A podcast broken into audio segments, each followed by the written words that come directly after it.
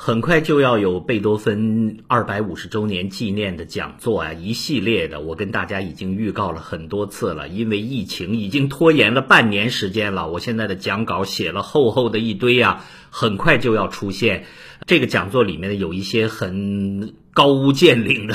宏大叙事的东西啊，如果大家不喜欢听的话，可以跳过，因为这里面毕竟要讲啊。贝多芬的历史时代，贝多芬的人格，贝多芬作品的特点，他在历史中的定位，他对古典音乐的作用，是没错，稍微有一点空。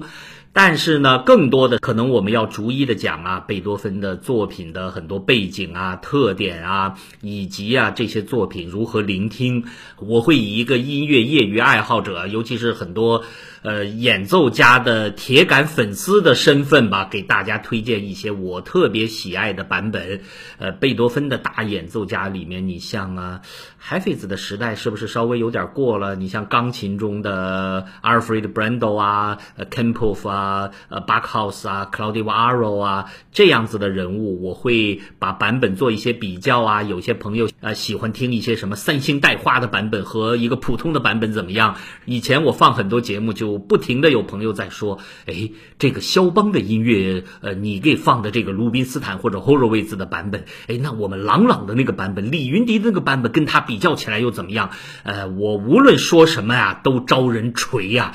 有的时候我要管住自己的。嘴呀！但是既然有朋友喜欢这种版本比较好，接下来我在贝多芬两百五十周年纪念讲座的这一一系列讲座会持续很长很长时间啊！我一定会讲到一些版本的比较，千万不要小瞧啊！我们中国人里面啊，也有很伟大的钢琴家和小提琴家和指挥家呀，有贝多芬的精彩录音的，到时候一并给大家介绍。我今天呢，先算是给大家做一个前期预告吧，一个前奏曲，一个 prelude 是什么意思呢？我希望大家啊，在聆听贝多芬的时候，在进入聆听贝多芬的时候，就是我要以前易老师说过很多次，是入门的入门。当你有了这个感觉，你有了这个激情，说我想去了解贝多芬的时候，你可以开始入门了。所以我以下讲的这些东西算是入门的入门啊。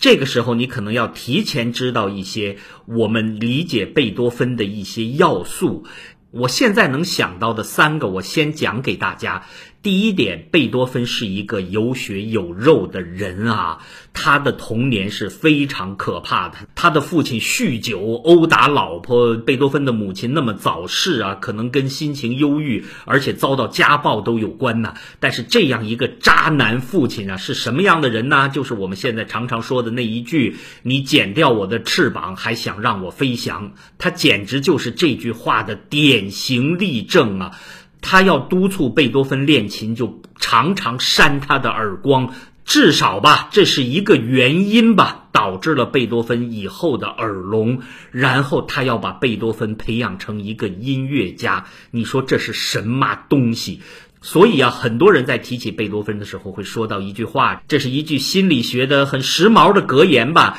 叫什么？幸福的人用童年去治愈一生，呃，不幸的人用一生去治愈童年，就类似这样的话。说实话，我认为对贝多芬来说，这样的话不是很合适。一个人的原生家庭对我们的人生有重大的影响，但这真的不是决定性的因素。这套弗洛伊德的东西，什么事情全都讲到童年啊，催眠一下，让你回忆起你童年有一些什么事情，然后把它解决了，你的人生就好了，你的原生家庭对你的负面影响也就消减了。这一套东西啊，很多时候都是自欺欺人的。现在这种叫心理分析师吧，psychiatrist。他们采取的很多什么呼唤出童年记忆的这种方式，现在看来常常就是在催眠过程中不自觉地臆造一些童年的事情。现在听说过这样的事情吧？有女孩子说，经过这种催眠，发现原来她小的时候被长辈曾经性侵过，后来发现纯属胡说八道，她把人家给害到进监狱。弗洛伊德的这一套东西啊，过分的强调童年的影响，也过分的强调原生家庭，这种方式啊，你一提起贝多芬，简直是对，用在他身上是最好的，恰恰可能误导我们对贝多芬音乐的认识啊。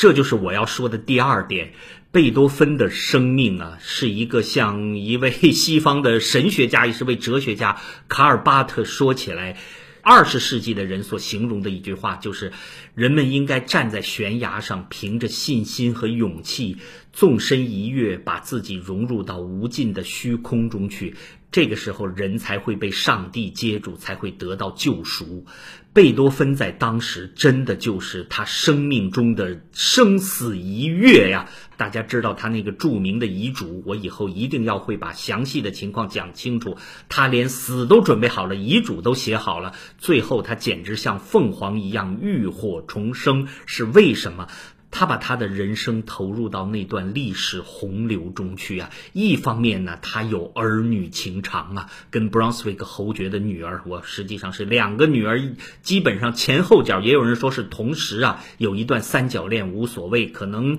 对任何一个时代的道德标准来说都是不佳的。但是贝多芬是一个有血有肉的汉子，但同时啊，他面对着那段资产阶级革命的历史洪流啊，他对。贵族阶级的腐朽，对那种人压迫人的那种愤恨呐，导致他把这些东西都写进了音乐。所以，以上这两点交叉在一起：第一，他是一个有血有肉的人，但是我们又不能过度的强调他的原生家庭；第二，就是他纵身一跃，投入到资产阶级大革命的思想中去，投入到对。贵族统治的反抗之中去，这两点合在一起，如果我们想要用诗意的语言来形容，那就是贝多芬的音乐是百炼钢化为绕指柔，或者可以用另一个词，就是心有猛虎，细嗅蔷薇。他的音乐有最优美、最委婉的东西，你像《月光奏鸣曲》呀，你像《春天奏鸣曲》呀，你像很多钢琴协奏曲、很多交响曲中的慢板啊、柔板都。是表现出来他心中的那一份最柔软的，像孩童一般的纯真的感情。但另外一方面，他的那种岩浆一般喷发出来的激情，他甚至想要有一点控制和压抑的意念都没有。当他想要把这种感情释放出来的时候，就是最直接、最粗暴、最男性化，也是最意识流的。这一点，也就是我们理解那个时代的乐评，甚至面对伟大的合唱交响曲，都会使用什么粗俗啊，呃，没有什么内涵呐，就类似这样的东西。是啊是啊，你把很多假模假式的配上香粉假发的那种巴洛克风啊、古典风啊，跟这个一相比，的确贝多芬就是粗俗的。这种所谓的粗俗，不是野蛮，而是生命啊、人性的释放啊。这也就是难怪呀，两百年过去了，反抗暴君的、争取民主、自由、平等的人们，仍然把贝多芬的音乐呀供在神坛上。贝多芬的音乐里面有人类音乐史上最灿烂的人性的光辉，无论百年千年，这样子的光芒不会熄灭呀。第三点，我想跟大家说的是，正因为我前面说的这两点，贝多芬的音乐有那么多人的喜爱，有那么多高贵纯洁的品质。所以现在有一个误区，喜欢使用什么呃贵族范儿啊这样子的词汇来形容贝多芬的音乐。比如说他用贵族名号啊，其实那是体现给他贵族朋友的一些奏鸣曲呀。然后还有他的皇帝协奏曲啊，哇，连皇帝都出现了，这还不够贵族吗？你要用这样的词汇，实在不太符合贝多芬音乐的特点，也不符合他。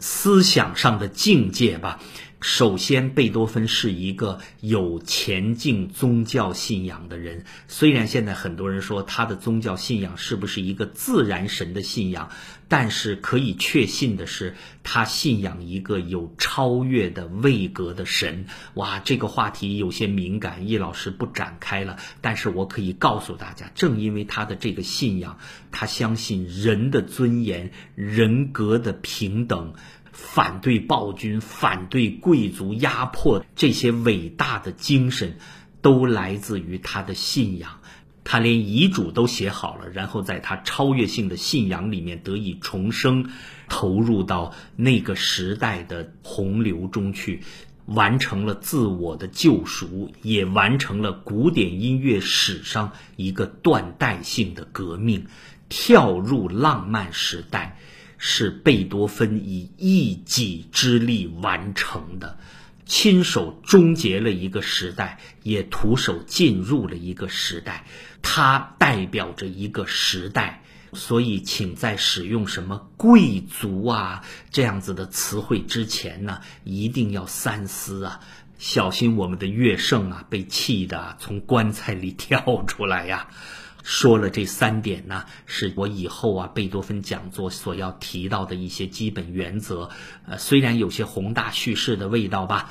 但是我想让大家知道，我对乐圣贝多芬的理解。不会跳出这三个原则。接下来我们很快就要进入贝多芬的系列讲座了。那后面给大家放上吧，一些耳熟能详的贝多芬的音乐，让大家听一听为什么我会说贝多芬的音乐是百炼钢化为绕指柔啊！它里面有最纯美的像孩童一般的洁净，也有最雄壮威武的男性的尊严。